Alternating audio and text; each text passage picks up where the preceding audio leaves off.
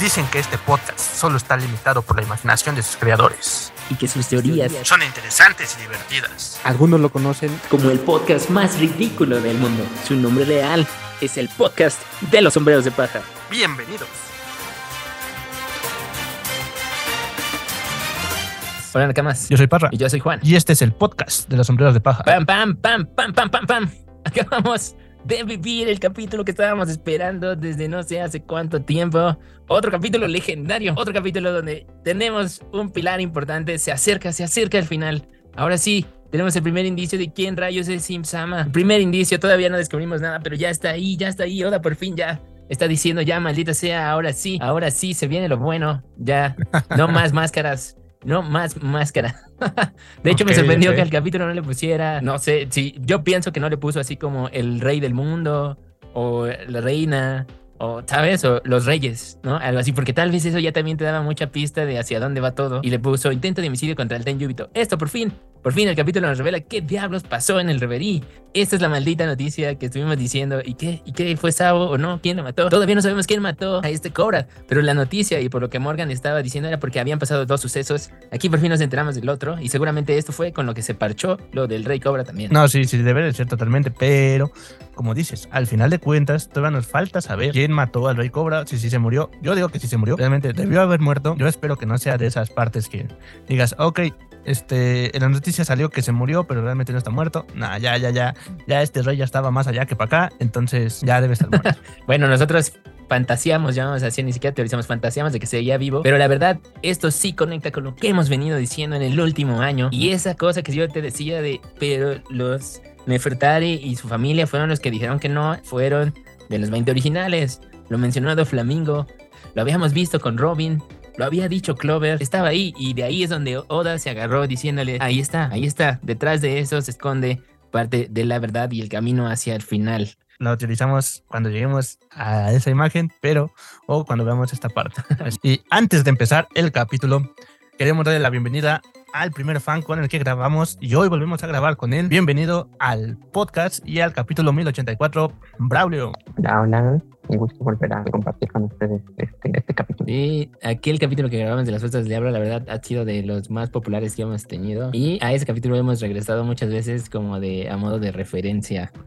Así es, lo hemos referenciado varias veces porque ya sabemos que las frutas del diablo es algo de lo que aún no sabemos muchas cosas o no sabemos casi nada más que lo que nos han dicho apenas con su misterioso este, desarrollo de Vegapunk. Sí, Pero- pero es, está más interesante esto y que Braulio estés aquí de nuevo porque precisamente en aquel capítulo hablamos de las teorías de- del final y lo de las frutas y de a, y a dónde podía y todo y hablamos de Vegapunk ya hace pues poco más de un año y ahora ya tenemos más información. Seguimos todavía sin saberlo todo, pero ya, ¿no? Como que se va acercando a la carnita de lo que dijimos aquella vez. Sí, de hecho, pues esta semana se ha estado soltando muchísima información que, bueno, hemos esperado casi más de 20 años, o de los que iniciamos o tenemos un tiempo, pues venimos esperando mucho tiempo. pues, y, y está con todo lo que a hacer. Veamos es. qué puede suceder con todo lo que conlleva One. Así es, en este capítulo nos está revelando algunas cositas interesantes, algo que queríamos saber de hace mucho tiempo, pero pues yo creo que sin más preámbulo empezamos. Bueno, este es el capítulo 1084. 1084. Intento de homicidio contra un Ten Yubito.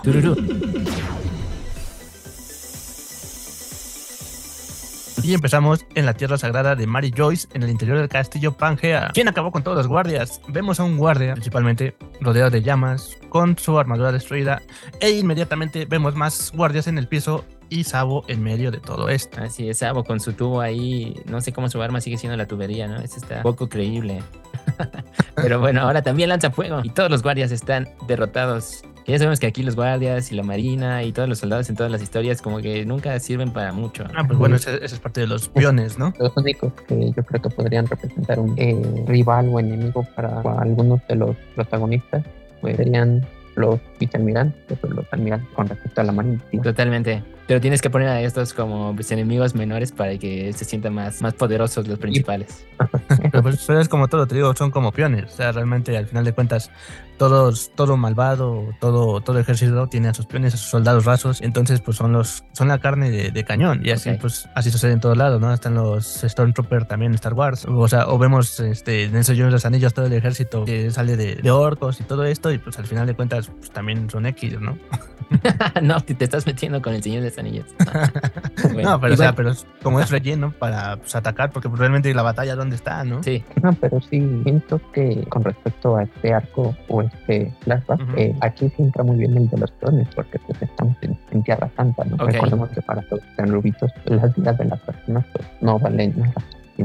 De acuerdo. Entonces es muy acertado. Va. En esta secuencia por fin tenemos lo que sucedió con Sabo. Creo que lo que nos hemos estado preguntando en los últimos episodios. Y ahora sí, por fin, por fin nos dijo qué hizo Sabo. Y eso todavía no sabemos todo. Pero ya sabemos que sí escuchó. Esto sí lo supusimos. Esto la gente, esto fue lo que supusimos. La teoría se confirma. ¿Saben? O sea, Sabo no escuchó exactamente de Insama, pero escuchó de una habitación mágica, mítica, con un personaje mítico ahí casi casi. Y ahí está. Teoría confirmada. Así, es como el cuarto de este de Harry Potter, ¿no? Que nada más aparece ante quien lo necesita, entonces. Así es, la sala de los menesteres. Tienes razón, a mí también me recordó a eso. Ichiro Oda siempre se ha caracterizado como que se mete de hasta cosas de la vida real, hasta cosas de fantasía, algunas otras series o animes o otras cosas. Entonces es posible que podamos sacar muchísima más información de, de otras series que se pueda dar algún indicio. De acuerdo. Eh, pues tenemos también el encuentro de él y Bonnie que también, pues recuerdan cuando Bonnie se, se, encontró con Luffy al inicio de Ecker, le dijo, no quiere saber qué pasó con Sabo, Luffy la ignoró. Pues aquí vemos, aquí vemos que se encontraron y inmediatamente, digo, la relación aquí, igual creo que lo podíamos suponer, es que pues ya sabemos, ella iba a salvar a Kuma y los del ejército revolucionario también iban a salvar a Kuma, ya nos lo habían dicho en los capítulos pasados y aquí vemos que pues sí, hubo una conexión, pero al final se hacen como amigos muy rápido, ¿no? Bueno, no sé, a mí me dio a entender eso. Pero es que no, no fue tanto como amistad, ¿no? Sino que fue al final de cuentas de tenemos el mismo objetivo y pues realmente, pues yo sé que él ha estado con ustedes durante muchos años, creo que hasta más que con ella. Entonces, por eso dice, sí, creo que puedo confiar en el ejército revolucionario porque él viene de allá. Entonces, los dejo en sus manos. Y esta parte también nos la preguntábamos cuando la vimos en Mary Joyce diciendo, ok, ¿qué, qué va a hacer? ¿no? Y pues ya cuando apareció en Edge dijimos, bueno, pero pues ahora sí, ¿qué, ¿qué, pasó ahí en Mary Joyce? ¿Por qué está ella acá? Pero ya sabemos cuál fue la respuesta. Sí, que eso no es tan satisfactorio pero, a ver, los vemos corriendo por el pasillo. Recuerden a Karasu, el personaje este que dijimos que puede salir en otro manga, que su poder ahí como de los cuervos, que se, se también, que es como corpóreo esa habilidad. Pero bueno, Sabo se robó las llaves de los guardias, se la da a Karasu para que liberen a, liberen a los esclavos. Es la otra parte de lo que nos contó en el capítulo pasado. Y Sabo tenía otra misión también Aquí se contesta eso. Bonnie decía que iba a ir a Egghead para preguntarle a Vegapunk para que devolviera la humanidad a su padre. Eso lo vimos en los capítulos pasados, pero pues se lo cuenta a Sabo. Eso también es importante. Quizás Sabo tiene esa información por lo que sabemos que está sucediendo en Egghead, ¿no? O sea, Sabo también cuando se entere de que todos van contra Luffy, pues una de esas también él se echa hacia allá, ya que todo el mundo se está armando al zafarrancho. y este, pues, siendo uno de los comentarios que le hace Bonnie a Sabo, es que iría a buscar a Vegapunk, pero que si no podría, tiene como que una carta bajo la manga. No sé si alguien lo había notado en ese momento, que la verdad no, hasta que lo volví a leer. Entonces, por lo que contesta de si me daba una negativa, entonces yo, ahí dices que podría ser una, o sea, que tiene otro plan. ¿Y cuál es, cuál es la teoría? Porque matarlo iba, iba a golpearlo, y eso se vio desde que lo, lo conoció, ¿no? Ok, bueno, a ver, suponiendo, suponiendo lo de los recuerdos y lo que ya sabemos, entonces, ¿qué, qué crees que va a hacer? ¿O, o, qué es lo que tiene? Pues sabemos muy poco acerca de Bonnie y de su fruta, que alcance tiene. Entonces, no sabemos qué puede hacer su fruta despertada o si es que ella la despertó. Entonces, tal vez podría utilizar su fruta como para hacer que regrese a, a cierta edad o a cierto tiempo. La verdad, eso es lo que me ocurre para poder recuperar este esos recuerdos de su tiempo si es que no se pudiera regresar. Oh, ok, o sea, dices que de, en lugar de solo hacer más joven a, la, a, las personas, vamos a decirlo, que digo, ya nos habían dicho que el poder no era necesariamente que los hacía más joven, sino más bien teorizamos aquí que más bien era como que los intercambiaba con sus versiones de otra realidad, o que lo que estábamos viendo del poder de Bonnie era una misma persona en otra realidad. ¿Sabes? O sea, si bien como que no, es como que intercambie cuerpos con otra persona, pero como que sí trae esa realidad a lo que estás viendo tú, ¿no? Lo que dijimos, el Bonnie, el, Luffy, el Luffy viejo, el Jinbe niño, eso, el Vegapunk bebé, en realidad son personas que están existiendo en otros momentos o en otras dimensiones. No es que Bonnie, no es que Bonnie los haga más jóvenes, ¿no? Pero ahorita lo que estás sugiriendo tú es que va a un nivel más allá, o sea, no solo con las personas, sino con toda la realidad. Así es. Bueno, también habíamos dicho de eso, ¿no? Que, que no solamente manipulaba la edad, ¿no? Sino que, bueno, dijimos de lo de la fruta multiverso, multiverso, pero este, en esta cuestión también habíamos dicho que quizá manipulaba la realidad, por lo que vimos de cómo el cuerpo también se transformaba, ¿no? El de ella, que se hacía más grande o, así, se expandía un poco. Entonces, pues también no, no veo tan, tan descabellada esa, esa teoría de que podría, pues también cambiar la mente o quizá en un momento, ¿sabes qué? Ser un cuerpo diferente al que sus recuerdos están ahí intactos podría ser. Podría ser una buena opción también, o poder retroceder eh, la mente. O, sea, dices que así como en, como en Días del Futuro Pasado le hacen a Wolverine, más o menos. Ajá, o sea, poder regresar, ya con su puta despertada, si es que no la tiene, poder regresar a Akuma esos instantes antes de que lo convirtieran en Vegapunk, pues en un robot, pues, pues, sería cosa de saber más de la puta de Va, bueno. Tenemos una escena fanservice donde ahora la gente va a empezar a dibujar a Sabo besando a Bonnie porque la salva y se esconden en uno de los arcos del pasillo mientras los guardias pasan abajo. Esto es como escena de Batman o Spider-Man, ¿no? O sea, corte ahí, de repente ellos ya están ahí. Digo, sabemos que puede saltar, ella puede, puede volar y lo que quiera. Pero bueno, este sí ya lo hemos visto en otros lados. Sí, es una escena clásica, pero esto lo vimos porque, pues, como comentó Braulio cuando dice que es de que si tenía una negativa este Vegapunk, entonces ella en ese momento Sabo escucha que van tras ellos y es cuando dice, oh no, debemos de escondernos. Y por eso la agarra y suben. Entonces, pues ya todos hablan de, oye, ¿qué pasó con esto? ¿no? Y Bonnie piensa, ponle susurra, gracias. y aquí va uno de los diálogos que les digo que esto sí, pues todo el mundo lo, creo que lo predijimos en nuestra cabeza. Los guardias empiezan a hablar, dicen, oye, vi unas sombras. Ya sabemos los guardias tontos que mencionamos. Pero además, el número de guardias está disminuyendo, así que ya no podemos proteger todo. Y aquí va Oda hablando a través de uno de los guardias. ¿Acaso no lo sabes? Es por culpa de eso. Eso, el payaso. no. Todo aquel que lo ve desaparece. ¿De qué hablas? De todo. Todos se fueron porque lo vieron ver que la legendaria un fantástica. Idiota, no digas tonterías como Y Sabo se queda como pensando, analizando, porque no creo que estos guardias sean tan tontos y a pesar de proteger a los rubitos, no saber algunos secretos que otra gente no sepa. Entonces, sí. como que piensa si es verdad o no. Ok, sí, sí, sí, sí, lo vemos muy pensativo. Aunque esta es la escena, ya le había dicho a Parra, donde la típica donde está alguien escuchando rumores, ¿no? Tenemos en, la traducción lo que dijiste, habitación fantasma, le dicen el Mabu Roshi, no Heya, o bueno, aquí dice que esto también se puede traducir como habitación fantástica, o un lugar donde algo mítico reside, ya saben, la, sala de los menesteres, el, armario de Narnia, suena a una cosa así.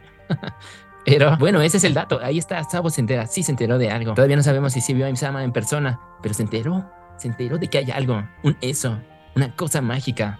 No, y aparte de eso, que, o sea, que quien ve o quien lo ve o lo descubre, pues desaparece. Sí, pero pues eso es lo que estamos diciendo, que es lo que hace el gobierno desde siempre. ¿Qué no es eso lo que hace el gobierno desde siempre? Pues sí, pero bueno, número uno. pero los guardias están diciendo que desaparece mágicamente. No es así como que digas este que desaparece porque lo están matando, ¿no? Sino que quien lo descubre, pues desaparece de la nada, ¿no? ¿no? No saben si está muerto, ¿no? Pero. Bueno, pero eso sí suena como en la vida real cuando te dicen, no, pues tú ya sabes mucho, hay que mandarlo a Belice, ¿no?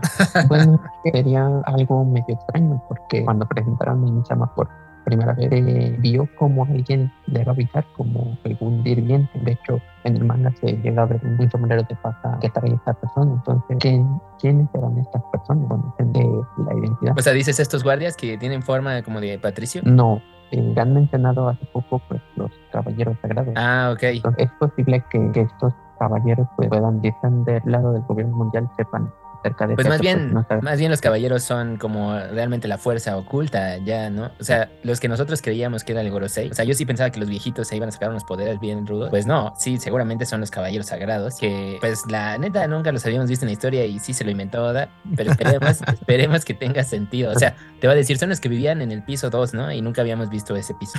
o sea, pues, de hecho, nunca, nunca, hemos visto más allá del cuarto de Imsama donde está, de la sala de tronos o del cuarto donde siempre está el Gorosei y recuerda que esos palacios son enormes. O sea, no hemos visto muchas cosas. Sí, o tal vez los caballeros sagrados son los 20 reyes, ¿no? Podría ser. si, si Im Sama tiene sentido por lo que vemos en este capítulo. Y vayamos, ahorita vamos allá, pero si la teoría de que es el mismo de hace 800 años, pues ¿por qué no los caballeros sagrados también, no? Pues sí. Entonces, bueno, tenemos esa escena de Sabo. Luego escuchamos el diálogo ya a las afueras del palacio a Bonnie diciéndole gracias una vez más. Y a Sabo señalándole, ok, hay que estar hacia el nuevo mundo, yo voy a navegar hacia el otro lado, así que pues buena suerte y chingale.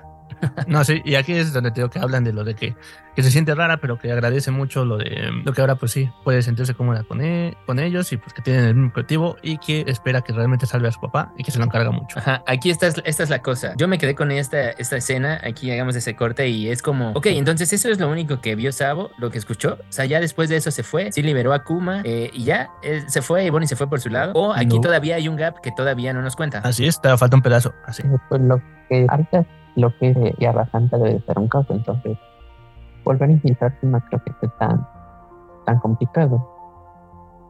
Entonces, yo creo que pues hasta la eh, Tierra Santa no creo que estén enfocados en quién entra al castillo, sino en proteger a los cantubitos. Entonces, es más probable que esta voz haya vuelto a regresar, porque no creo que eh, sepa en el momento que vemos el supuesto poder si es que es de el cómo destruye la ilusión vemos que dice que hay alguien eh, arriba del Gorosei o lo de entender entonces Ya, pero entonces tú dices que esto sí sucede linealmente, o sea, se salva a Bonnie de los guardias, ellos se van, Bonnie se va y él regresa. No estamos Sí. viendo como el final de la secuencia. no yo creo que no, no estamos viendo pues, el final de, de la participación de, de así decirlo Va, bueno, yo les hago una pregunta. Viendo esto, ¿no se les hace como muy chafa que Bonnie de, bueno, sí confío en ustedes, ya me voy, salven a mi papá? Sí, ¿No, no, pues- ¿no se les hace medio ilógico eso? Pues, Mm, es al principio cuando vemos a Bonnie y Joy y vemos este conflicto con Kuma, de que empieza a llorar, pues todos nos quedamos qué relación tienen, ¿no? Ajá. Y como que verla ahorita en este, toda preocupada y en Mary Joy cuando lo tenía, pues, decidió ir, es como que medio decepcionante Ajá. el que ella se haya ido así. Ah, es la armada. Se los dejo a ustedes. Sí, sí, me habría parecido mejor que nos hubieran pasado ahí una mini batalla y ella quedaba inconsciente y ya luego pues que me resolviera de que Sabo la dejó en un barco hacia Egghead o algo así. Pero como de, sí confío en ustedes después de que en el arco reciente estaba como súper llorando y queriendo llegar con Vegapunk. No sé, o sea, sí tiene sentido, pero es como mucha de, pues yo también quiero salvar a mi papá, ¿no? ajá. Esa era la misión principal antes de ir con Vegapunk a reclamarle. O Mm, es un, o es un, ah, ya sé que el ejército revolucionario sí puede, entonces ya mejor voy a la siguiente misión. Pues por e- bueno, yo creo que es más eso porque al final de cuentas es lo que nos está diciendo, ¿no? Que pues le generan confianza y puede y sabe que lo van a rescatar, entonces dice, ok, si ellos lo rescatan, yo puedo ir. Ahora Mi sí trabajo Vegapunk", aquí ha terminado. y desapareció. Así es. o sea, bueno, no, perdón, te interrumpí, pero sí. O sea, No, sí, sí, sí, o básicamente hace- así se sintió, ¿no? O sea, así se sintió. Y, Sí, le pueden decir, pero Bonnie, tú no hiciste nada. Exactamente, ¿ves? O sea, puede ser un meme así. De hecho, hay que hacerlo. Bueno, bueno, algo, algo que quieras para concluir lo de Bonnie y Braulio. En ese aspecto, yo creo que ahora ya no debería por el momento enfocarse tanto en eso, sino pues en lo que lo que está aconteciendo en este momento con el. Bueno, puede ser, pero mira, al final de cuentas, mm, eso pues nos lo puso también como para decir, ok, entonces, pero Bonnie, ¿qué hizo, no? O Bonnie, ¿qué pasó con Bonnie desde que la vimos en esa escena tan dramática? Y pues sí, ¿no? Sí, decepciona un poco. Y fue para darle el contexto nada más que necesitábamos, pero sí, no, no fue de mucho agrado. O sea, De es que yo, siento que no, supo qué hacer. O sea, sí, sí se nota que es, bueno, tengo que hacer que aquí Bonnie haya ido a Egghead. Fin. O No, o sea, simplemente tengo que decir qué pasó con Bonnie en Mary Joyce. Y ya, Y ya. hasta ahí. Y lo que pasó fue que se encontró con Sabo y se dio cuenta de que Sabo, de que con Sabo ella era un personaje secundario. Pues sí, básicamente. bueno, ya solo aquí quiero mencionar que los pasillos que, que, vemos cuando ellos están corriendo, a mí me recordaban como esta onda de arquitectura medio persa también. Pero más adelante, cuando vemos al, al, al palacio, ahorita otra vez el Palacio del Trono, ahí sí que hay como este de estas torres griegas y otra arquitectura. Entonces también se me hace medio, medio curioso.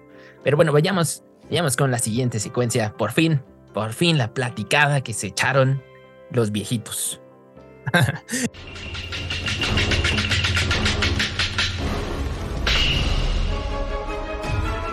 y bien, ¿qué es lo que desea saber Rey Cobra del reino Arabasta? Vemos al Rey Cobra en su silla de ruedas en el cuarto del trono vacío, en donde Oda también se adelantó a Game of Thrones, o seguramente le gustó y por eso puso la de las espadas. y esa escena, esa escena está padre, ¿no? Es como un anciano viendo a cinco ancianos. Dice, ¿o dónde, debería, ¿dónde debería empezar? Además es significativa, o sea, digo, fuera de broma, es alguien sentado en un trono, en una silla, hasta abajo, y está justo en el centro de donde está el trono del rey del mundo. Esa, ese cuadro sí tiene una metáfora visual, y vean cómo están todas las paredes hasta llegar hasta ahí arriba. Nos está hablando de la escala de poder y de tal vez quién realmente es el más importante. ¿Saben? Entonces, bueno, esa es mi lectura de esa imagen. Ok, sí, sí, es muy válido porque sí, puede ser de, él es un rey, pero no eres el rey, solo eres un rey. pero ya nos dijo que tal vez sí es el descendiente de él, el rey. Bueno, eso ahorita vemos. bueno. Bueno, en el siguiente panel vemos cómo se creó la, la Organización Mundial. Entonces, cómo se los empieza a platicar. Sí, que me agrada, me agrada los dibujos del Rey Cobra. Dale, dale. La verdad es que a pesar de que se ha repetido cómo se creó, sigue habiendo mucho misterio en, en este aspecto. Y pues con lo que está contando, la verdad, algo que como el yo seré el rey pirata de, de Luffy, es algo que tomará importancia y seguirá tomando importancia alrededor de todo el tiempo que vaya pasando One Piece. Sí, en algún momento dijimos, tal vez los piratas ni siquiera es la historia central, ¿no? Porque en el siglo vacío no había piratas. O tal vez sí, pero se llamaban diferente. ¿No? Tal vez solo era la familia D. Sí, de hecho, es lo que habíamos dicho, ¿no? Que realmente la era pirata, no, si existían piratas o no, realmente no sabemos lo que pasó hace 800 años y qué era lo que había en ese momento. Y ya lo dijimos en un capítulo, que este, que quizá One Piece, desde que empezó con Luffy, es una historia de piratas, pero lo que viene de atrás quizá no sean los piratas. Ajá, o sea, quizá los piratas solo es la representación para lo que pasó antes. No, o sea, esta onda de la libertad, la rebeldía, bla, bla, bla.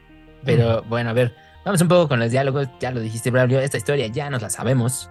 Empieza Cobra diciendo, ya, el gobierno es la organización, se formó hace 800 años, 20 reyes, esto ya lo dijimos otra vez, ya, ahora se está repitiendo a sí mismo, pero está bueno porque esos capítulos se conectan entre sí.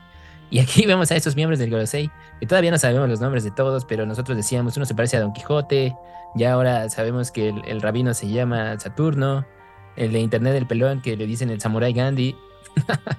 Sigue dando risa eso. Pero, pero bueno, aquí nos cuenta otra vez la historia. Esos 20 reyes fueron los creadores del mundo, o eso se supone, y las familias se fueron a Mary Joyce, ¿no? Y cuando estaban en Mary Joyce se formaron o se empezaron a conocer como los Ten. Y desde ese momento van 800 años que pues están haciendo desmadre y controlando todo, se supone que en favor de la democracia y de que nadie se va a sentar nunca en el trono vacío, ¿no? De que no va a aparecer un dictador y nada más, que me parece un gran plan, ¿no? Suponerle a todos, ahora nosotros ya sabemos que sí hay alguien ahí, pero el mundo no lo sabe, ¿no? Y se supone que por eso... Bueno, bueno, bueno, pero hasta ese momento también él no lo sabe, porque sigue contando su historia y dice que para evitar que exista el dictador, por eso está el trono vacío, las 20 armas frente a él es lo que representan para sellarlo y evitar que alguien se siente ahí. Eso sí es robado de Game of Thrones. O sea, allá cuando surgen los Targaryen y ponen las espadas, es no, por todos los reyes que cayeron. no, ahí tenemos que ver en qué año salió el libro de Game, de Game of Thrones y en qué año nos dijeron lo de las 20 armas. Y ahí sí te va a quedar maloda, ¿eh? Lo que sigue, yo creo que es bastante importante porque en estas 20 armas falta una. La de la reina Lily. Dun, dun. ah, dale, dale. Perdón, es que me gusta hacer eso en las revelaciones. Ahora sí, perdón. bueno, en el siguiente panel pues, podemos ver cómo dice que a pesar de que se pusieron las 20 espadas, en realidad solo hay 19 porque la reina Lili del reino de Pravasta, a pesar de que fue uno de los nombres que inmortalizó de los fundadores, nunca se mencionó como su nombre o qué pasó con ella. No se sabe. Ahí ya cuando vi la cara de todos viéndolo así de, ay, ay, este güey, qué pedo. Eso sí se escuchó muy mexicano. Me siento para nuestros fans de otro país. qué wea para los de Chile. de algo que me di cuenta, y si quieren eh, checarlo, Ajá. El nombre de Lili Abibi son ocho letras de orden alfabético. Si cuentan desde la L hasta la V, son ocho letras. Y no me matemáticas. Entonces, ahí esas ocho letras pues van a representar los 800 años, los 800 años que han pasado. Entonces, no sé si fue adrede o solo fue una coincidencia, ¿no? Recuerda que con Oda nada es coincidencia y existe una numerología también en One Piece de muchos episodios y muchas referencias en números también que algún día también dijimos que íbamos a hablar de esas cosas en un capítulo especial. Pero sí puede ser que no sea coincidencia. Así que puede, pues, puede ser la porque... La silueta se ve muy similar a lo que viví entonces. Sí, sí, bueno, ahorita vamos, vamos a esa teoría. A ver. Espera, espera un momento, antes de hablar de eso, empezamos con lo que dice el rey Cobra, ¿no? Que ahí su ancestra, que fue Lily, la única que decidió no subir o convertirse en Teriumbito. Entonces, ¿qué pasó con ella, no? Porque... Eso hizo, eso hizo que ellos mantuvieran el apellido. Porque para, todos los otros, para los otros reinos, los que sí se volvieron Teriumbito, pues tuvieron que nombrar a nuevos reyes. Por eso Doflamingo se quejó, porque le quitaron eso. Y su, y su papá, medio güey, pues dijo, no, no nos vamos a quedar Mary Joyce, hijos. Entonces, bueno. se supone que regresó a la Basta y pues continúa en su tierra natal, ¿no? Pero bueno, la cosa es que Cobra se puso a investigar en su biblioteca. Alguna gente dice en internet que esto es desde que Robin le dijo el diálogo de El Poneglyph cuando se dio cuenta de que había otras personas que estaban tratando de descifrar lo mismo que quizá él ya sabía, pues se dio cuenta de que en los documentos de el país de Alabasta no hay nada, nada del nombre de la reina Lily, en absoluto. Uy, ahí, ahí hubiera puesto una gota de sudor a alguno de las del Gorosei, ¿no? Bueno, no, no, no, no, creo que eso mostraría algo de debilidad y el Gorosei no es nada débil, así que por eso continúa con su diálogo diciendo que todo indica que ella nunca regresó al reino y que fue su hermano menor el que se encargó del país. Y ahora lo que quiero saber es si algunos de ustedes saben lo que de verdad ocurrió. Lo mismo que todos queremos saber. y ahí tenemos a Saturno. Así que solicitaste esta audiencia. Nos damos cuenta de que todo lo está escuchando Im desde su cuartito. Ya sabemos, ya habíamos teorizado de que sale ahí en su jardín y se ve que ese palacio también, quién sabe cuántos años tiene. Tal vez esas plantas son naturales. No, yo supongo que ese, ese donde siempre vemos a Im-sama es el Maboroshi no Heya. Ok, el cuarto mítico. Bueno, le dice Saturno, solicitaste una audiencia por algo de 800 años. Es cierto que este rey, o el rey perteneciente a la familia Nefertari, porque aquí nos dice que ahí se refiere al rey como parte de los 20 reyes, pues no vivió aquí. Pero nosotros siempre creímos que se regresó a su país de origen, y pues eso pasó hace mucho tiempo, nosotros no somos tan viejos, así que no nos sigas diciendo de cosas y ya vete. eso le dice. Pero eso claramente tal vez sí confirma lo que decíamos para de... Nosotros no tenemos conocimiento sobre eso, obviamente sí lo tienen y obviamente sí saben las cosas de hace 800 años, entonces tal vez sí será que ellos también están ahí desde hace 800 años. Yo cada vez quisiera confirmar que sí. Bueno, próximamente confirmarás eso, pero ahorita continuamos. Bueno, Cobra está así como de ya sabía que no me iban a decir nada. ¿Qué? Siguiente, siguiente pregunta.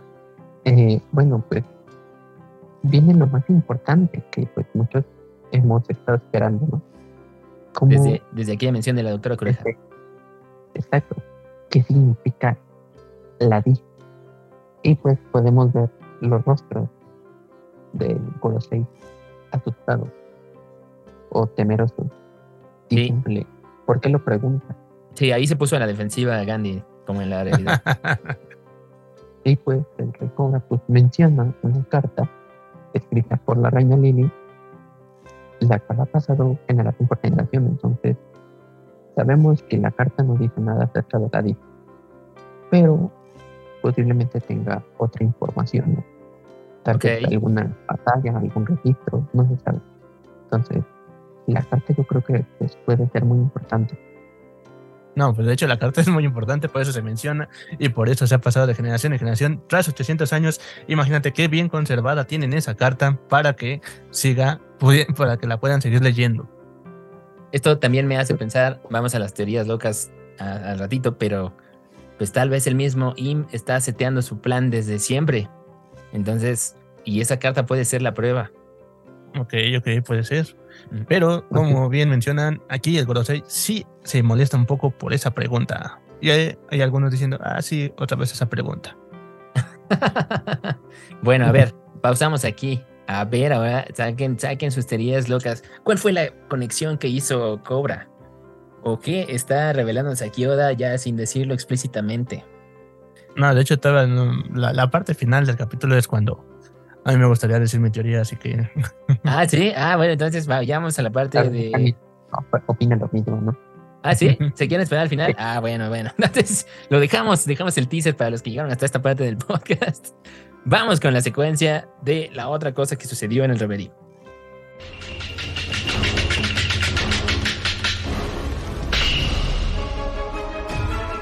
Así es, volvemos a esta parte una vez más, interior del castillo de Pagea, plaza de la socialización. Aquí estamos viendo una vez más. Estamos viendo al sujeto este que ya sabemos que todos odiamos. San Carlos, San Carlos. Sí, sí, sí, sí. Ah. Por eso, pero no quiero decir su nombre porque también lo odio. Así que. bueno, ya sabemos que se quería ah, robar, esclavizar a Shirahoshi. Y lo volvió a hacer. Y lo volvió a hacer, pero con ayuda de Kuma. Recuerden eh, que era dueño de Kuma. Este Kuma ya sin pues sin sentimientos, sin el, sin el omoy, recuerden, sin su omoy. Y pues ya sabemos, sí, esta escena medio grotesca de cómo debería alimentarte, quiero que me lleves por toda la ciudad. Y Shirahoshi llorando, no, se los ruego. y bueno, esto sabemos que es porque su papá pues estaba en la junta con los reyes y pues sus hermanos, quién sabe a dónde se fueron. Pero pues llegan aquí unos minutos y todos, no, hay que alejarnos, esto se está prendiendo porque ya se está enojando con el Ten Yubito. Y su hermano llega muy enojado diciendo, Shirahoshi, perdón, nos distrajimos.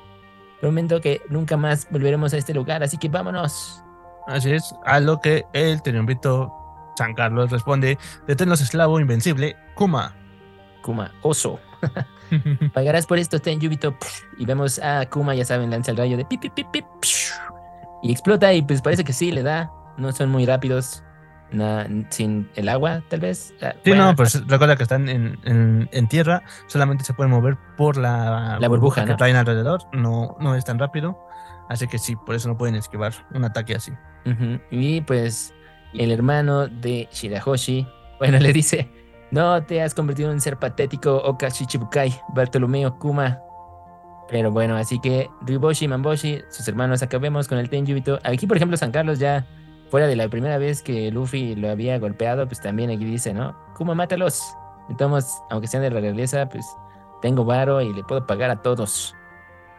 Y Shirahoshi está preocupada. Y aquí vemos a Bibi. A Bibi y los. ¿Sí es Bibi o es esta Rebeca? Fukaboshi. Fukaboshi se llama este, el mayor. Ah, ya, ya, ya, Fukaboshi. Bueno, su hermano Fukaboshi es el que ataca de lleno al Tenjubito San Carlos.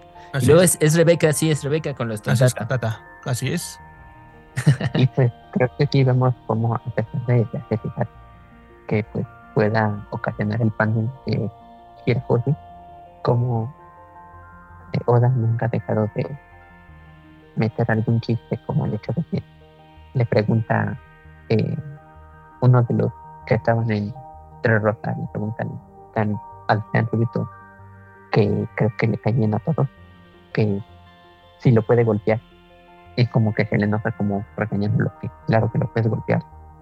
Ya. O sea, dices que eso es como un callback a lo de Luffy. Posiblemente.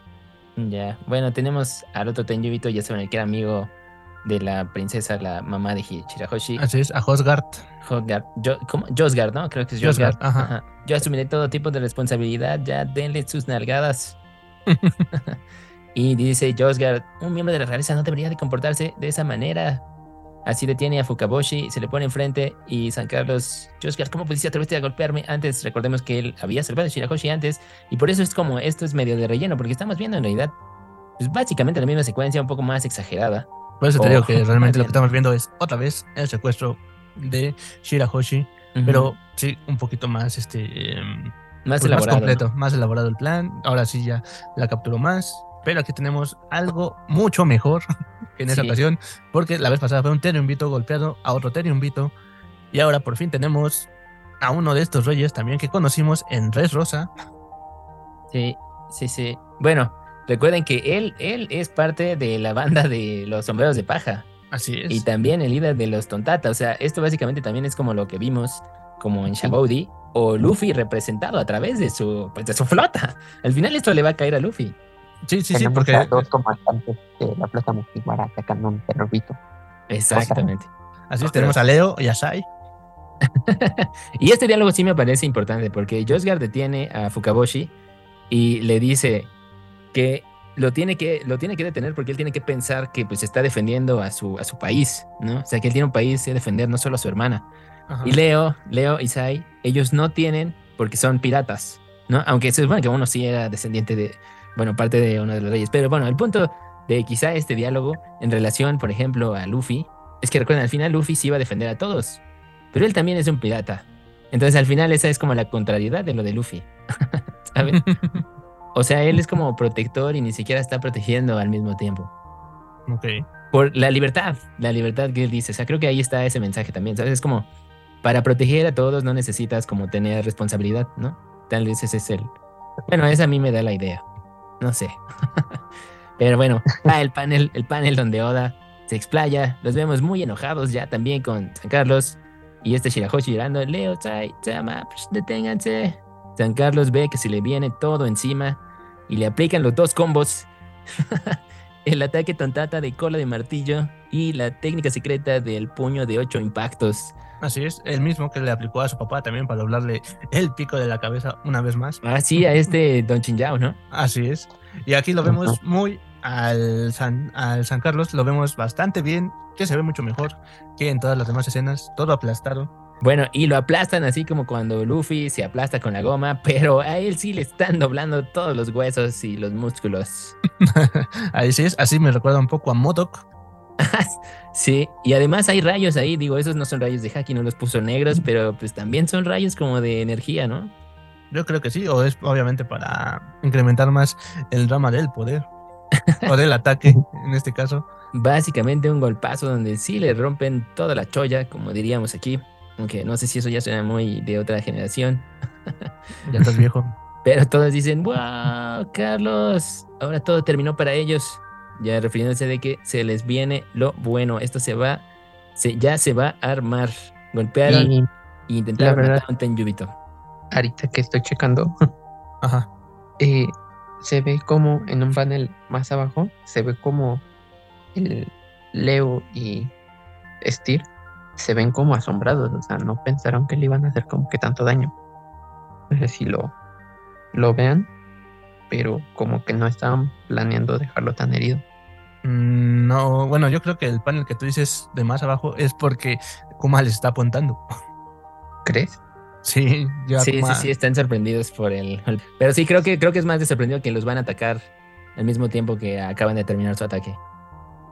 Pues es que era obvio, ¿no? Es el esclavo de, de San Carlos, entonces pues lo tiene que los tiene que atacar, los tiene que defender, pues al final de cuentas. Y además por los gritos de van a llegar los almirantes.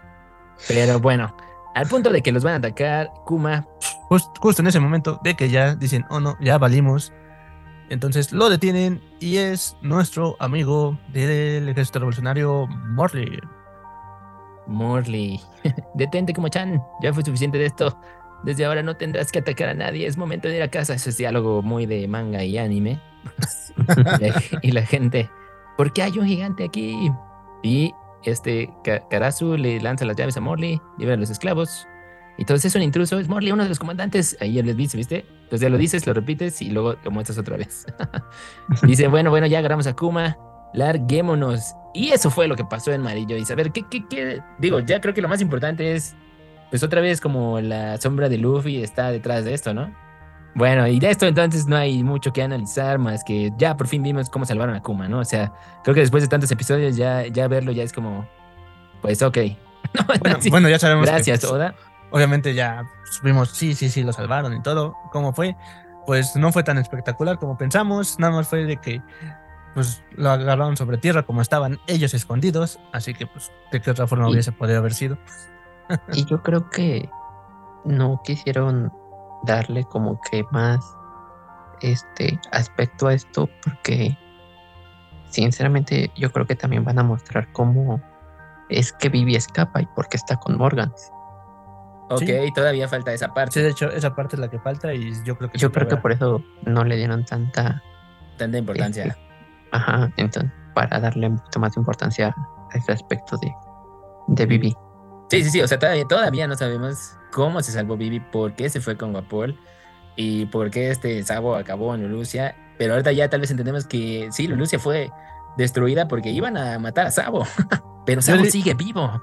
Pero yo digo que Lulucia no. Bueno, ahorita. Esa, bueno, yo, había, yo había entendido que lo de Lulucia era porque ya la iban a destruir. No, sí, pero yo, yo digo que lo de Lulucia no es. Sabo no estaba ahí. Como ya dijimos, Sabo no estaba ahí. Y Lulucia fue solamente un este. Un, objetivo. Engaño. No sé si fue un engaño, pero fue como parte de. O sea, parte del plan para escapar. No, no, no, no, no, no. Sino que Lulucia fue algo que Imsama dijo: Te voy a enseñar mi poder. Ah, ok, así como del ejército revolucionario se está metiendo conmigo. Ah, pues le chingo una de sus islas. Es lo que así es. Ah, ok. Bueno, yo nada más quiero concluir de aquí que esto hace todavía más triste que salvaron a Kuma, llega allá con Dragon y dos segundos después se vuelve ahí y regresa aquí de nuevo. Pero bueno, no sabemos por qué, ¿no? Y te digo, antes de pasar, Ah, con el Rey Cobra tenemos al papá de San Carlos gritando ¿qué le hicieron a mi hijo? Y creo que esta parte es la que comentabas, Braulio, que están muy sorprendidos por lo que hicieron. Bueno, pregunta, ¿sí se murió San Carlos o no? Yo creo que no lo mataron porque lo que es las, las noticias dice intento de asesinato. Entonces... No, es asesinato. No, yo siento que... ok. lo entonces... más parado de lo que estaba, pero o sea, ya es el Tenjubito más golpeado de la historia. bueno, pues entonces, como te comentaba, entonces la escena esta que vemos a Sai y a Leo es la que comentabas que están muy sorprendidos por el daño que le hicieron a San Carlos. Pero nada más se ve Sai, ¿no? No, en su hombro está este Leo. ¡Wow! ¡Qué buena vista! Siempre es un buen día cuando un Tenjubito es golpeado. Así es, un buen capítulo. Y ahora sí, vamos con la escena la escena clave, no solo de este capítulo, sino tal vez ya lo que da pie a la mejor parte de toda la historia de One Piece. Así es, Braulio, adelante con esta parte. Se escuchan pasos subiendo las escaleras hacia el trono y se ven sorprendidos los del Korosei y gritando a Im-sama, diciéndole cómo, ¿por qué está aquí? Si el rey Cobra sigue presente. Como que no, no, no tenía ni la más mínima idea de que se iba a presentar. Y vemos como el rico se queda como con cara de discúlpame. Y vemos como la burbuja de conversación, como Im menciona el nombre de Lily y cómo es que se sienta sin temor alguno, ¿no? Ahí es porque obviamente sabemos qué le va a pasar al Rey Cobra, porque todos sabemos qué le pasa cuando ven la presencia de Im Sama. Pero en este diálogo, o esto es lo que queremos comentar, teorizar y lo más importante del episodio. Así es, la semana siguiente no hay manga. Sin miedo. como a los periodistas mexicanos. sí, exacto. Aquí es como cuando descubres cosas del gobierno. Sabes demasiado. Sí, de hecho, de hecho estoy viendo los memes ya con esto también. Pero a ver, ahora sí, vayamos a teorizar el episodio, o bueno, ya esta parte ahora, ahora sí, a ver. Bueno, a ver, a ver, a ver qué traen.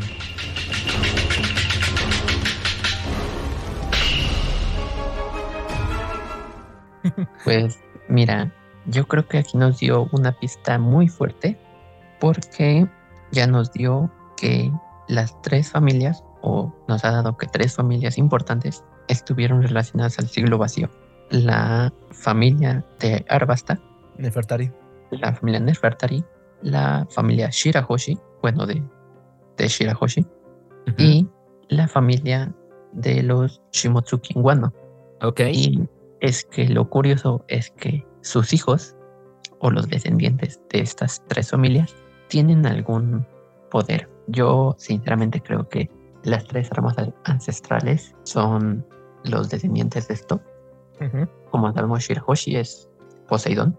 Yo creo que Plutón es este Momonosuke. el hijo Vamos. Ajá, Inosuke, porque sabemos que lo que es, es el elefantote, como sabemos, Sunisha, pues tiene el poder como para destruir una isla pisándola si él quisiera. Y nos menciona en Wano que eh, el arma ancestral está debajo de la isla de Wano. Posiblemente pues pueda hacer algún complemento para Sunisha o algún algo que lo pueda eh, hacer más poderoso de lo que pues ya es, ¿no? Y Mm. pues sí es muy raro que, que Sunisha aparezca y que Momono- Momonosuke lo, lo pueda controlar y la importancia de Momonosuke en el manga. Como bien dice, yo no puedo morir ahora. Yo siento que Sunisha tiene mucha relación con el arma ancestral Plut- Plutón y los planos que tenía Frankie era para contrarrestar Plutón, no para el arma. Entonces, posiblemente se hizo un barco lo que tenía Frankie, pero para poder hacerle daño a, a Sunisha, que no creo que sea cosa fácil. Ok, pero de todos Y, ese es un gran Eh, giro. Ajá. y con Vivi, ahí va la cosa. Ajá. porque Im menciona a Lily y tenía una foto de Vivi. Ajá. Entonces, si es que Vivi se parece mucho a la princesa Lily, igual puede pasar lo mismo que sucedió con Shirahoshi, que es la reencarnación de la princesa Sirena de hace 800 años. Ok, sí, sí, sí.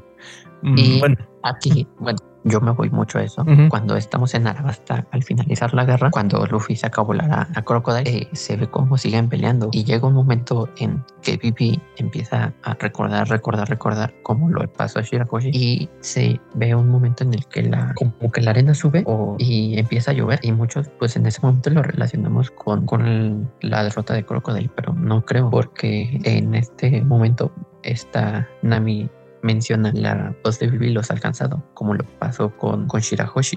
Entonces yo digo que Vivi, si es que Im tiene conocimiento de Lily y tiene la foto de Vivi porque le recuerda a esta persona, pues posiblemente sea el arma ancestral Urano, ya Ok. que Y el poder, el poder tiene que ver con hacer llover. Sí, el dios Urano tenía el poder de atraer las lluvias o controlar la lluvia. ok. Entonces, posiblemente en este momento o en ese momento sea lo, lo haya despertado. Ok, ok.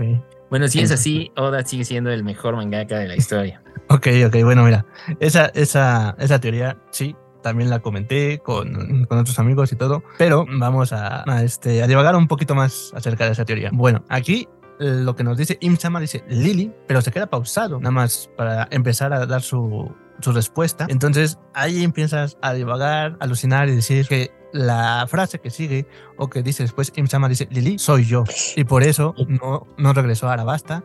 Ella fue la que este, pues, le ganó a todos los triunvitos, se hizo la monarca, la gobernante mundial. Y entonces, en este caso, vamos a la teoría que ya habíamos dicho que Imsama en su momento ocupó la OPOP para hacerse inmortal y es la Lily de hace 800 años. Y muchos dicen, ok, Vivi es la reencarnación de, mm, del arma de, de este, ¿no? Y otros dicen que Lily en su momento era esta arma y por eso también pudo haber ganado. Entonces, pero bueno, yo digo, una reencarnación no puede ser posible si todavía existe la persona que ya tuvo eso en su momento o tiene eso todavía. Entonces, ahí hay una contradicción. La única parte que decimos, ok, puede ser que no sea o que sí sea. Entonces, Vivi no podría ser Urano en este caso, porque sigue existiendo el Urano de hace 800 años. Que en este caso, Imsama sería Lily, la reina originaria del reino de Arabasta. Bueno, a ver, ahí hay dos, dos teorías. O sea, la verdad, en este punto, cualquiera de las dos, creo que sí tienen argumentos esas dos, esas dos teorías. Yo, yo viendo ya la sombra aquí de Imi, que ya por fin nos hizo un acercamiento, ya viendo esa sombra, ya no sé si lo de al lado es su cabello o es el velo de lo que trae, pero sí creo que sugiere el episodio de que es, sí es mujer. No, yo no sé si sí, no podría asegurar que es Lily tampoco, porque, Pero bueno, por ejemplo, teoría, ¿no? nos dijeron, sí nos dicen aquí que el que gobernó en el país era su hermano, Ajá. que es el que realmente es como el descendiente de, de todos, ¿no? Y yo supongo que pues hay otra historia de fondo, ¿no? Sí, o sea, si tu teoría es cierta, por ejemplo, para de, ok, Lily los engañó por poder, ¿no? Ajá. Pero, pero ¿por qué? ¿Por qué quería volverse ella la reina del mundo? ¿Quién no quisiera poder? todo. ¿Quién No, no, bueno. quisiera poder? Es que, eh, y esto conecta con esa otra parte de lo de Rox. Recuerden, aquí Rox sigue siendo algo que todavía no conecta con esto. Para mí, yo, yo, yo no veo cómo conecta más que la parte de que él también quería ser el rey del mundo. Ok. Alguno de estos dos personajes es el que en realidad al final es el bueno y el malo. O sea, las dos posturas. Lo que estamos diciendo de Luffy y Joy Boy también, a mí, a mi parecer. En esa teoría loca del final de internet estaban diciendo que al final sí era un conflicto familiar todo. Spoiler, por si no leyeron eso, y no hemos hecho ese capítulo, Ajá. pero sí que era una onda entre, así, la típica otra vez, como un Thor Loki, donde hay un rey encima de ellos y en realidad los hijos son los que se están peleando por el, por el Por el- no.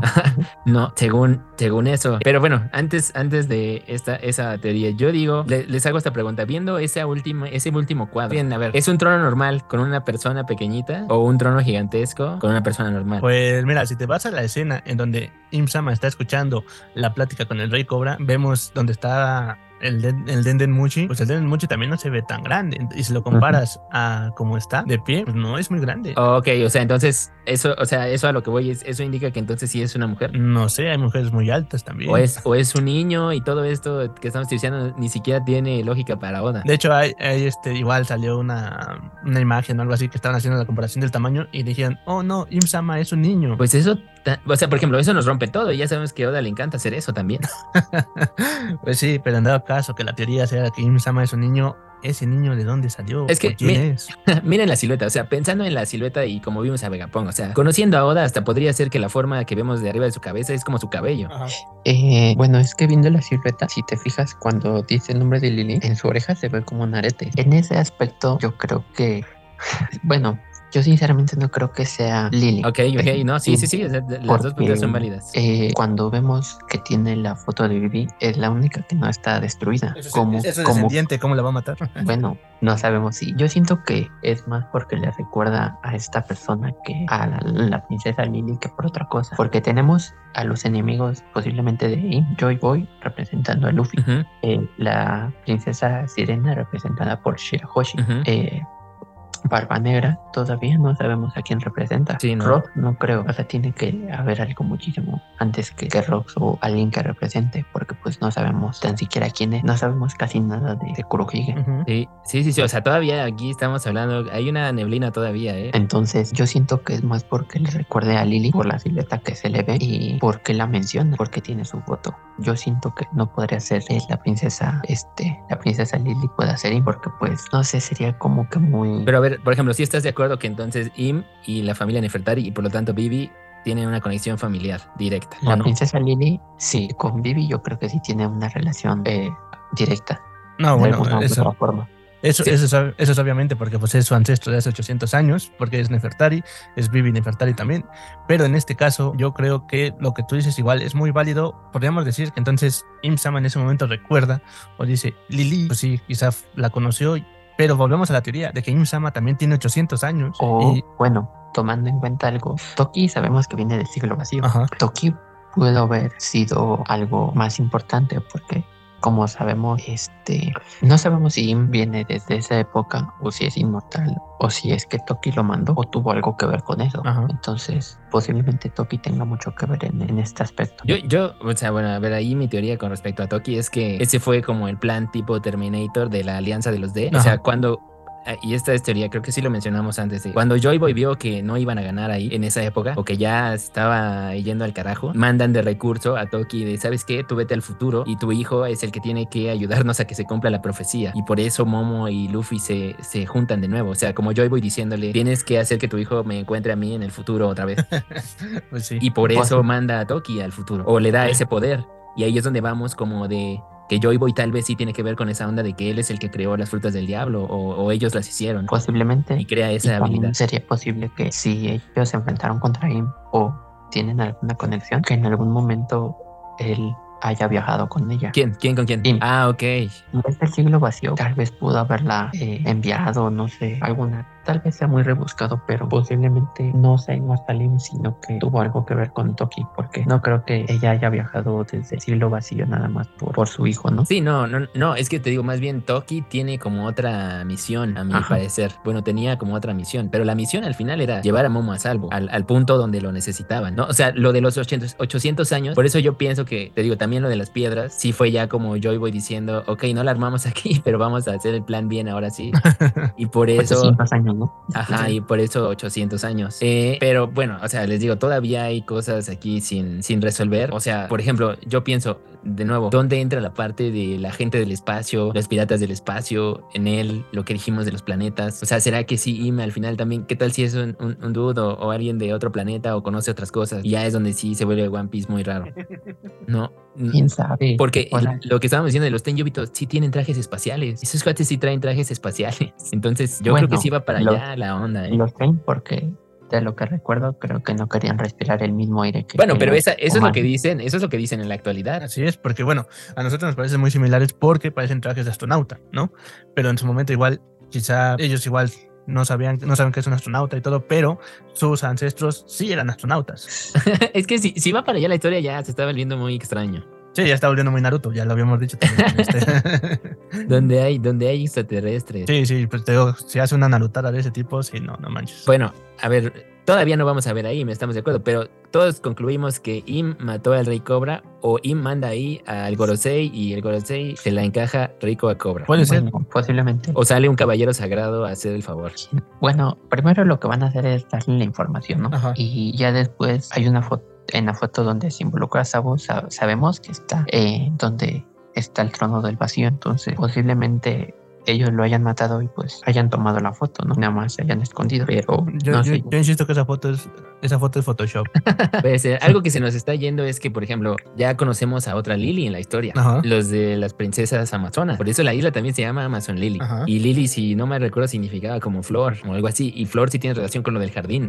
Esa es otra conexión que existe con esto. Por eso que, no, sé, que no sé cómo está ahí la onda. ¿eh? Por eso te digo, o sea, esta, esta parte, esta parte, sí, en el próximo capítulo se continúa contándonos esto que está diciendo Sabo. Entonces, esperemos que la, frase que sigue de Imsama nos va a decir si dice yo soy o Lili era. Este, no lo sé. O sea, ahí esa es la única parte que pues, debería de, seguir en el, en el, próximo capítulo, lo que yo espero. ¿Recuerdas también nuestra otra teoría que decíamos que en realidad tal vez Luffy es el mismo Joy Boy? O sea, lo de la fruta sí es el mismo Joy Boy del pasado. Y es como una manera también como de, eh, pues si no reencarnar, pero como vivir en los dos momentos al inicio. Y que en algún momento dijimos, tal vez sí viajan al pasado por la onda de, la tecnología. Posible. Y bueno, eh, estaba viendo algunos paneles de capítulos muchísimo anteriores, 906 para ser exacto. Cuando, sale el trono, ¿no? cuando, cuando Im va a ver el sombrero de paja, todavía tiene los carteles completos de los, de los personajes, entonces posiblemente nada más esté viendo o verificando, ¿no? Si son ellos sus enemigos del pasado. Luffy como, como Joy Boy, era Hoshi como la princesa sirena, eh, Barba Negra como alguien más y pues Vivi como Lily. Tal vez por eso tiene eh, los carteles rotos cuando lo vemos en, el castillo. Mm, mira, eso puede ser una probabilidad, pero aún así, pues la parte de que mm, Imsama que es, es una persona muy vieja de hace 800 años, alguien que viajó en el tiempo o no, o sea, es que esa es la parte que realmente no, no podemos este, encajar en la ecuación. bueno, en, esa teoría loca de viajan al pasado y Luffy es realmente el Joy Boy del pasado, entonces tal vez aquí esta, este Im es la Bibi del pasado, ¿no? Tal vez, tal vez Laftel, Laftel realmente cuando llegas a Laftel es en el pasado. O sea, digo, ya eso está súper fumadísimo, pero es que ahí ya también se vuelve con la paradoja, la paradoja del abuelo, lo de Terminator, lo de que dijimos que todo es un ciclo, así como en la Matrix. Al final, Luffy es el que va a romper el destino por cómo es Luffy. Pues o sea, ya olvida las profecías y lo que quieras. Ok, ok, podría ser. es, un, es, un, loop donde se está repitiendo la historia. Ah, no quisiera que llegara ahí tampoco. Bueno, pero mira, si es un loop en donde se repite la historia, pero que en esta parte de la historia realmente se cambie, ¿no? O sea, que digas, ok, ahora sí, vamos a ganar. Puede ser. ¿Creen que, ¿creen que Shanks sí sepa de Imsama? Pues sí, es un caballero sagrado. bueno, eso lo dijimos el capítulo pasado, Braulio, de que los caballeros sagrados en realidad es la tripulación del pelirrojo. ¿Qué opinas de eso? De hecho tiene sentido porque si ven la silueta de arriba a la izquierda, parece como la silueta de eh, uno que está con Shanks, que es el que tiene el monito. y si gustan checarlo para que vean, si los ponen así, se parecen mucho entonces. Sí, sí, de hecho, por Pues, eso está también salió esa mencionando- teoría. Ajá, se está mencionando mucho de que Shanks está empezando a mover, entonces sacar a los caballeros sagrados y que uno se parezca a Shanks, como que es un- una indirecta muy directa de parte de Oda, sinceramente. Ok. A ver, le saco otra teoría que se me acaba de ocurrir, que me recordó ahorita a la película de la momia. Tal vez. Im, tal vez Im sí es un hombre. Y entonces la frase de ahorita de Lily, tal vez la típica, es el dude que estaba enamorado de esa princesa. Joy Boy hizo que se muriera. Y entonces lo que está tratando de hacer quizás es revivirla a través de Bibi. Ok, ok. Entonces estás diciendo que igual es un teoría. Sí, pues al final una onda de, de amor. Me estás diciendo que es un Doctor Frío o un este Darth Vader. Pues a ver, si tiene su cámara congelada, igual y. Bueno, no sé. Tal vez tiene el cuerpo de la Lily original y la va a hacer, ya saben, la típica como del cambio de almas con el cuerpo de Bibi. Ujú. Y le daré mucha importancia a Vivi en los arcos, En los siguientes álbumes. Sí, Oh, y por eso oh, sigue oh. ahí. Porque vamos a. tendrá sentido de que Vivi vaya con, con Luffy. También. Tendría, sentido de que se vuelvan a reunir. Bueno, Y, esa es pues, otra teoría. ajá. Y sinceramente, el regreso de Vivi a, con Luffy es inevitable, ¿no? Porque es la única persona que la puede proteger. Ok. Sí, Entonces- Entonces, ahí se resolvería lo del décimo Nakama. ya ves. no, sí, ya, o sea, a ver, ya mi voto estaba, yo les dije aquí, ah, invitamos a, a Manuel, también uno de nuestros fans, y a este Robert, y pues sí, o sea, la lógica es si usas a Vivi, pues Vivi te dijo es mi compañera, salió al principio, y ya dijimos por toda esta importancia, ya ahorita nos están diciendo que los Nefertari son clave, entonces pues sí, o sea, creo que ya concluyo 100% Vivi es la décima Nakama. Así es, gracias a Dios Sí. nos Yamato. y lo único que Vivi ha hecho, y nadie más de los que ha estado con Amogióparas ha hecho, a excepto de carros, pero pues es muy, muy básico, es que es la única que ha tenido como que el valor de pegarle a los otros Nakama, como lo hace Nami o alguno de, de las otras mujeres. Bueno, le, si pegó, se, le pegó a, a Luffy. se peleó con Luffy a puño limpio. Ajá, o sea, tuvo una conexión que no han tenido otros, otros piratas, otras personas que han estado con ellos. La despedida fue muy emotiva como para que nunca se le incluya, ¿no? Que si hablamos de despedidas, Ponchan también debería merecer el, el título, ¿no? Mm, tal vez, tal vez. Pero siento que Vivi es la décima Nakaba, indiscutiblemente. Ok, muy bien. Yo leí igual otra teoría, ya que de veras ahorita con esto que comentamos de Toki, que en realidad sí, Joy Boy muere en el pasado, pero transfiere su, les digo, su alma, su espíritu a la fruta, y la que lleva la fruta a la época actual es Toki. Ok. Y es la que acaba dejándola quién sabe con quién y ya después el gobierno trata de recuperarla y por eso tal vez eso explicaría después si nos dicen, porque nosotros tenemos la idea de que ha habido Joy Boys en cada generación, Pero tal vez no, tal vez sí, nunca ha habido Joy Boys hasta ahorita, hasta Luffy otra vez. Ok, por Y eso por el salto eso- en el tiempo. Ajá, por eso el salto en el tiempo. Y Luffy además es el que la despertó de nuevo. ¿sabes? Eh, Tal vez eso explica lo que habíamos dicho. ¿Y por qué nadie había capturado a Luffy? Pues porque no sabían dónde estaba la fruta. Esa, esa podría ser una muy buena respuesta para todas esas personas que odiaron esa parte, pero no lo sé. bueno, estaba sí, estaba perdido en el tiempo, viajó en el tiempo básicamente la fruta. Así es. Pero de todos modos, si ya sabían que ahí andaba, si ya la tenía Shanks, ya sabíamos que si Shanks sí sabía qué onda con esa fruta porque le dieron órdenes de capturarla, llevarla con el Gorosei.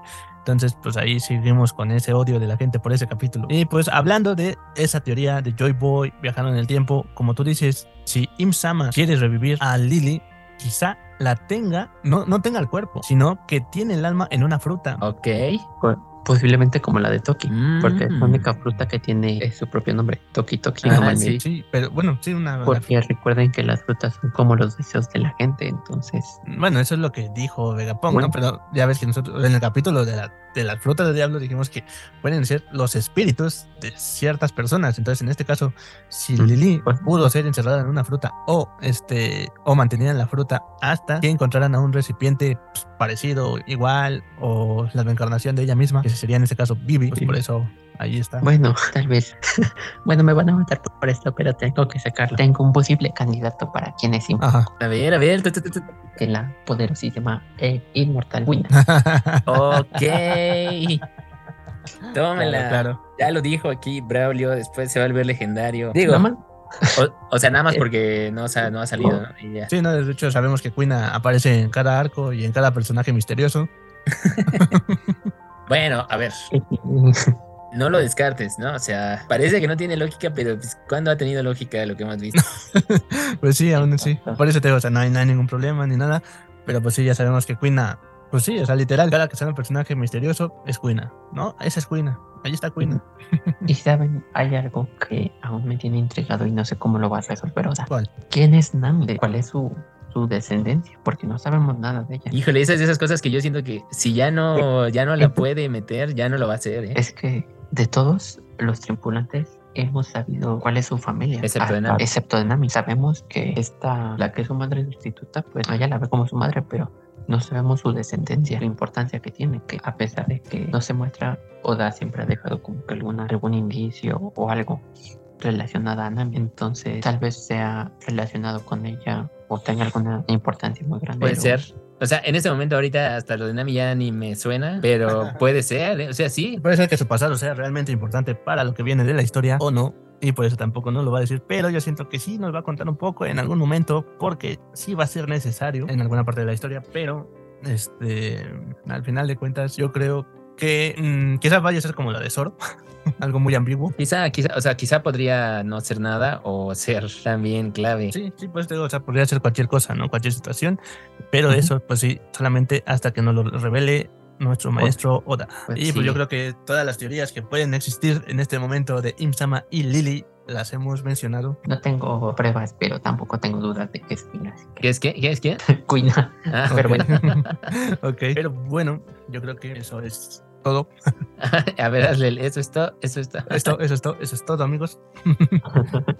Bueno, ya, ya ahora que se viene el capítulo de los Looney Tunes y ya que se viene live action y esa campaña rarísima que están haciendo que no pinta nada bien, pero hay que seguir rezando. Haciendo cuentas no le van a dar. Se supone que cada temporada va a contar con 10 capítulos. Sí, y a la primera le quitaron dos, dos van a ser capítulos ocho. Van a abarcar, creo que hasta Arlon Park. Sí. Entonces, haciendo cuentas para eh, alcanzar a One Piece ahorita serían casi 38 temporadas. Haciendo cuentas. Ahí me dejaste así de, oh, bueno, pues, ya Entonces- quitaste toda esperanza a todos, Mario.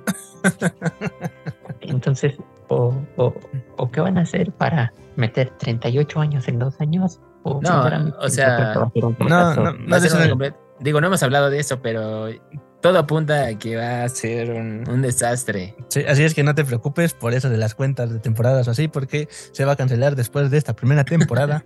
Digo, toquemos, toquemos madera, eh, toquemos madera, pero Mira, así como van las cosas en Netflix y en el mundo de los live action, las adaptaciones, este, pues Sí, no. no. Luego, Y así- escritores. Sí. no, pues ya Sí, no. Sí, luego eso de que Luffy no trae las sandalias, el, o sea, esos son los red flags, el Merry, la, el mascarón ahí medio diabólico. El Merry Cricoso. Ajá, ya salieron también fotos de cómo se ven los marines y la verdad se ven muy, este, o sea, en los marines sí tenían que verse realistas y se ven caricaturescos. De hecho, este era lo más sencillo de hacer, yo creo que el uniforme de la Marina, pero Ajá, y yo, ay, es en serio. era conseguir un uniforme de la Marina. Sí, la verdad, o sea, de hecho ya Oda dijo, esta es la última vez que yo tendría oportunidad de hacer esto porque ya después me voy a hacer muy viejo. Entonces ya, la verdad yo creo que él sabe que nada más va a ser como un proyecto por diversión, ¿no? pues sí.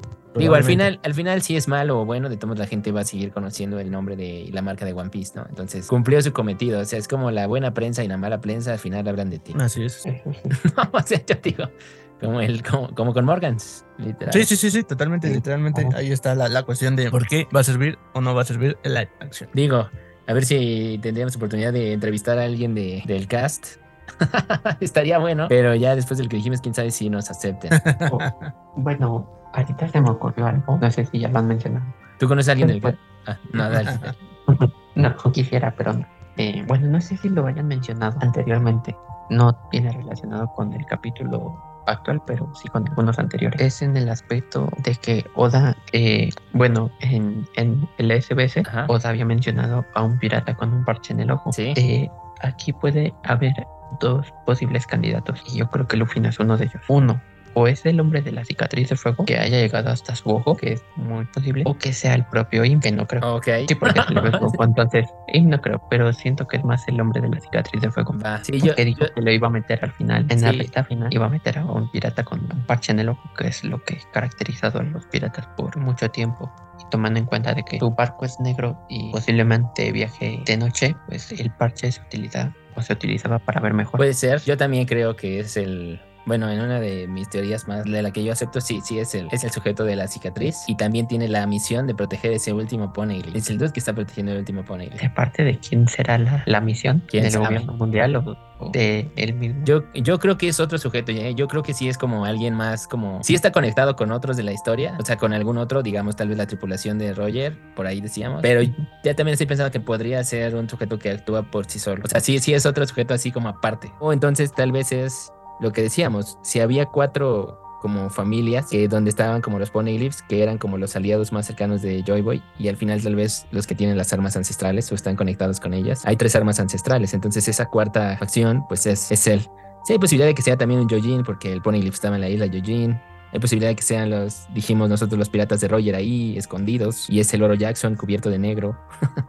Eh, eso, también lo mencionamos. O sí o otra otra persona ahí que también al final del día va a decir, estaba esperando a Joy Boy porque a mí me encargaron, así como a Marty McFly le llega la carta de que tengo que entregarle esto a Joy Boy y no a nadie más. Bueno, ahorita estábamos mencionando eh, la familia de Nami. Ok, o sea, dices que hay- así metes a Nami. Se podría intentar algo, porque en el pasado de los personajes siempre ha habido que algún poneglyph. Con Sanji estuvo relacionado el, pone, el poneglyph de, de Whole Cake. Con Zoro estuvo el de Wano, ya que es un Shimotsuki, si no, si no me equivoco. Sí, sí, sí. Eh, Zoro está relacionado con, con un Shimotsuki igual. Entonces, mm, Nami sabemos que estaba en un mar, no sabemos en cuál mar, o desde dónde viajó, o dónde está el nombre de la cicatriz. Eh, yo pues podría utilizar eso para meter el pasado de Nami. Mm, Podría ser. Si es que es importante, claro. Si es igual que el de Zoro, pues lo metes en un SBS, pero a pesar de todo el tiempo que ha pasado, eh, Oda siempre ha evadido el tema, tanto en SBS como en el anime. Ok. Al igual, al igual que el de la madre de Luffy. Pues a ver, esa otra teoría ya viene este capítulo, cobra relevancia de que Ime entonces sí es la madre de Luffy. O sea, tal vez es la mamá de Joy Boy, o no. Es que no, ya, ya, es que ya, ya no, ya no sé si cuadra No, eso. no, no, yo siento, no, no creo que sea la madre, yo siento que en algún momento, quieras o no, pues van a mencionar quién es la madre, ¿no? Sabemos que es Tara, ¿no? Ok. Él la ve como su madre, pero su madre biológica en algún momento la tienen que mencionar. Sí, o tal vez no. Dragon es el que tiene que contar eso también. Sí, sí, Ay, también. Porque no creo que cuando hablen no le cuente de su madre, ¿no? O quién fue. No, no creo que eso, o sea, eso ya veo mucho que no va a ser como que relevante para ellos. En algún encuentro, si llega a suceder, encuentro Monkey, Monkey familia de Dragon, Luffy, Garp, quizá. No creo que el tema sea la mamá. Entonces, la mamá debe de aparecer en algún sitio, si es que aparece. Y si no, pues, este, realmente no creo que suceda la plática Dragon, Luffy acerca de su mamá. Mm, Posiblemente no, pero pues sería cosa de checar. Nunca, nunca se sabe con Oda. Pensamos que iba a meter a la familia de Zoro en Wano y al final no lo hizo, entonces Mm. Sí. como que es imprevisible, ¿no? Sí, es lo que dijimos que a Oda, eh, a, a diferencia de otros animes, a Oda se siente como que le falta mucho para acabar. Y en otros animes se extienden y es como de ya, acábalo. ¿Saben? Esa es como la diferencia. Pero bueno, pues yo creo que con eso cerramos este episodio. Hasta ahí el capítulo análisis de esta semana. A ver qué tal, qué tal nos quedó si llegaron hasta aquí. Así es. Dijimos varias teorías locas de nuevo. Sí, mira, este capítulo, te digo, realmente se prestaba para muchas teorías, para muchas cuestiones que todos ya estábamos esperando y que al salir este capítulo empezó a inundarse internet de tantas teorías y tantas cosas que pues obviamente empezamos a divagar, a mucha gente fuma de la buena, así que pues esperemos que alguna de estas sea cierta. En mi caso te digo que yo espero que quizás Imsama sí sea Lili. Sí, bueno, pues ya. Digo, tú vas, tú vas con esa. Braulio dice que no, aunque más bien le recordó. Y pues yo digo que todavía ni siquiera es nada de eso, ¿eh? O sea, hasta la teoría del niño y otra persona podría aplicar. Ok, sí, te digo, todo puede ser válido en esta, en esta cuestión, pero ya lo sabremos hasta quizá el próximo capítulo y si no, pues hasta que ahora se le antoje contarnos. De acuerdo. Otros 20 años. ¿Otro qué? Otros 20 años. No, ya, no, no, no, ya ahora sí, ya está diciendo ya. Ya, yo creo que su esposa le dice, ya, ya, échale, hijo. Acábalo. Sí, ya, ya acaba lo que nos tenemos que ir de vacaciones. No, te digo que ese, ese meme de con mamá Coco. Te dije que no hablaras del final enfrente, enfrente de tu abuela. Este, ¿qué, qué, qué, qué? ¿Ya va a acabar One Piece? No, mamá, ahora dijo que faltan tres años. Bueno, pues gracias por escucharnos una vez más en el podcast de los sombreros de paja. Recuerden seguirnos en Facebook o en TikTok en YouTube como The Visual Channel. Y en Instagram como sombreros de paja-podcast. Y, también no se olviden escucharnos en su plataforma de música favorita, Spotify, Google Podcast, Apple Podcast o en internet buscándonos como el podcast de los sombreros de paja. Ya también estamos en Podimo, por si no la conocen, nueva plataforma que le quiere hacer frente a Spotify, pero bueno, por si alguien lo está escuchando, ¿no? ahí, ahí estamos también ya. Así es, y nada más nos queda agradecer una vez más, Braulio, por acompañarnos en este episodio. Ya sabes, eres bienvenido cuando gustes y cuando se pueda. No, pues muchas gracias a ustedes, la verdad, muy relajante poder hablar de estos temas que nos apasionan tanto con más personas y comparar ciertos puntos de, vista. Así que les agradezco mucho la invitación nuevamente y que pues se pudo grabar. Sí. Pudimos, pudimos compartir las teorías más relevantes y la información más relevante entonces. No, gracias, gracias a ti. Y ya se volvió otra vez este episodio especial porque no habíamos grabado con alguien un capítulo. Entonces ya, ya estás ahí en la, en la historia del podcast. vale, pues con eso nos vemos, nos escuchamos hasta el siguiente episodio. Adiós.